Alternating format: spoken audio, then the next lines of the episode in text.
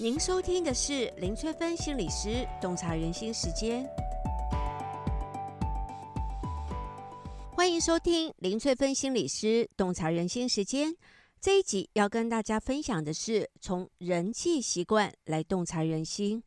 从人际互动的反应跟习惯呢，是可以观察出一个人的安全感是强的还是弱的，他的沟通能力是高的还是低的。可不可以满足别人的需求？对别人有没有同理心？呃，有一位女性的精神分析大师 Karen Horney，我就简称她为何妮。她把人际关系的反应简单的分成三种类型：一种是接近他人，一种是远离他人，第三种是与人对立。那我长期观察人际反应的习惯，我发现说这三种人际关系的分类。虽然很简单，但是很准确哦。特别是当一个人面对压力的时候，最容易看出这三种人际关系的反应。那第一种就是接近他人的人际习惯，在人际互动的过程当中呢，如果习惯是接近他人的，就会很努力去缩短跟别人的距离。像有的人呢，就会透过讨好来让别人喜欢自己。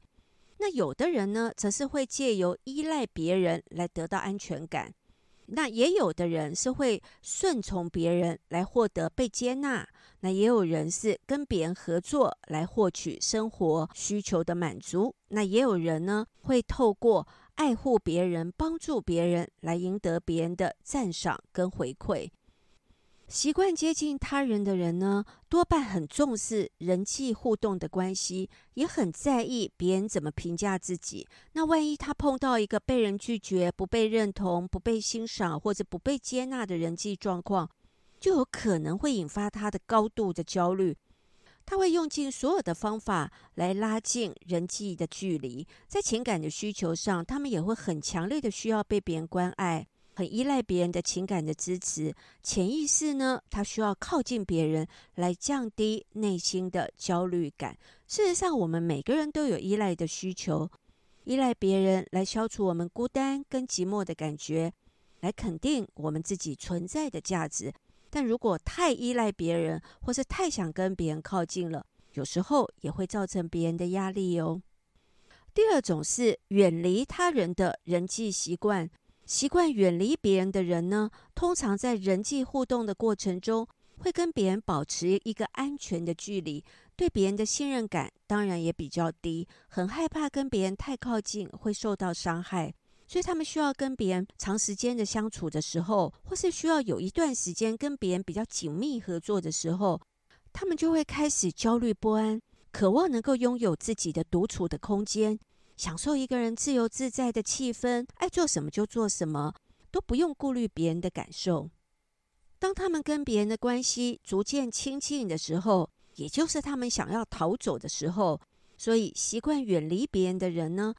通常会给别人一种很疏离、很冷漠的感觉。跟别人互动的过程呢，也很容易感到紧张、害羞。他们需要有独处的时间，还有空间。来安抚自我的情绪，消化人际的压力。第三种与人对立的人际关系，习惯与人对立的人，在观念上，他们常常会认为说，不保护好自己就会被别人欺负，所以为了严密的保护好自己的心理的安全，他们会很努力的武装自己，不会让别人发现自己的缺点，更不会把自己的弱点暴露出来。有时候不示弱跟不柔软只在一线之隔。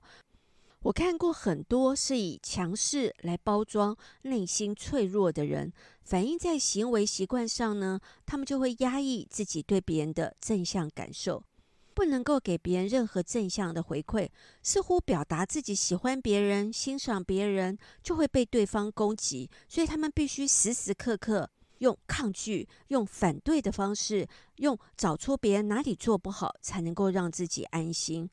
尽管不承认自己需要依赖别人，但并不代表他们真的不需要别人哦。可以完全靠自己来求生存。矛盾的就是，当他们需要依赖别人的时候，他们就会感觉自己很无能，内心会充满着挫折感跟空虚感。这个时候，如果周遭的人主动去关怀他们，试着伸出援助之手，他们还会公开拒绝别人的协助，因为他们是不允许自己依赖别人的。想要帮助别人，还要默默的进行，暗中的付出哦，让他们没有感觉到自己依赖别人，是不是很累呢？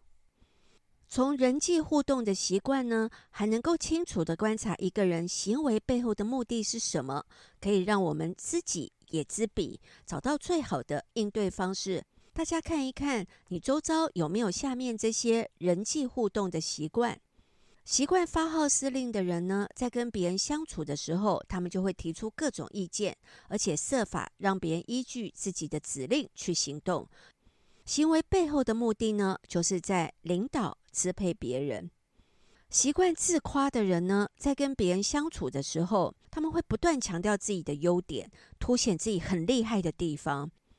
他们期望在别人的眼中呢，自己是比别人强的。行为背后的目的呢，就是在证明自己的竞争力强，可以取得人际的优势。习惯逗人开心的人呢，在跟别人相处的时候，他们会主动讲笑话，绞尽脑汁想一些笑梗来逗别人开心，带给别人快乐。行为背后的目的呢，当然就是在力求表现，渴望被关注，才会这么努力的取悦周遭的人。习惯帮助别人的人呢，在跟别人相处的时候，当他们看到亲朋好友遇到挫折的时候，就会适时的鼓励亲朋好友，听到亲朋好友生病的讯息，也会主动关怀慰问对方。行为背后的目的呢，就是在传递温暖跟友善。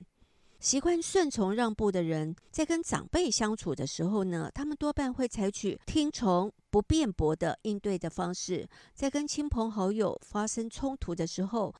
他们也会以和为贵。行为背后的目的呢，是在以退让。来避免冲突。